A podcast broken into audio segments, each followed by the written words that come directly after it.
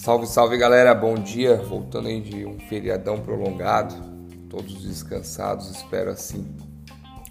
Tivemos ontem, é, Bovespa não operou devido ao feriado nacional, porém as bolsas do mundo inteiro ontem operaram e operaram muito bem, por sinal. Ontem, é, Nasdaq, a bolsa de tecnologia americana, subiu 2,56%. Faltou pouco para bater a última máxima histórica que foi pós-Covid. Tivemos algumas influências para isso. É, o pacote de estímulos do americano que está para sair influenciou. O lançamento hoje do iPhone 12 pela Apple também teve uma grande influência.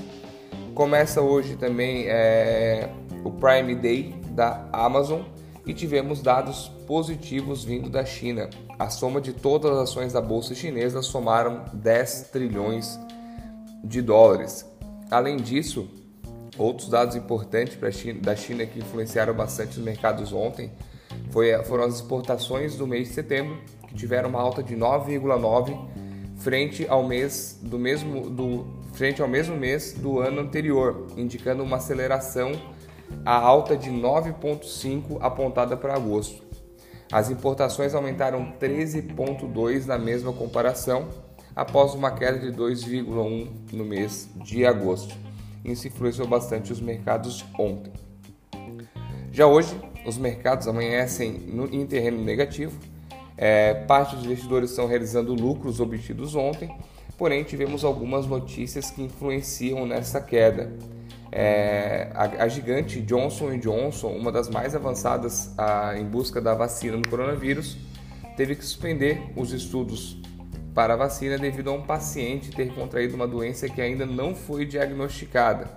Isso dá uma desaceleração do mercado, já que ela estava tão avançada, próximo realmente é, ao alcance da vacina contra o Covid.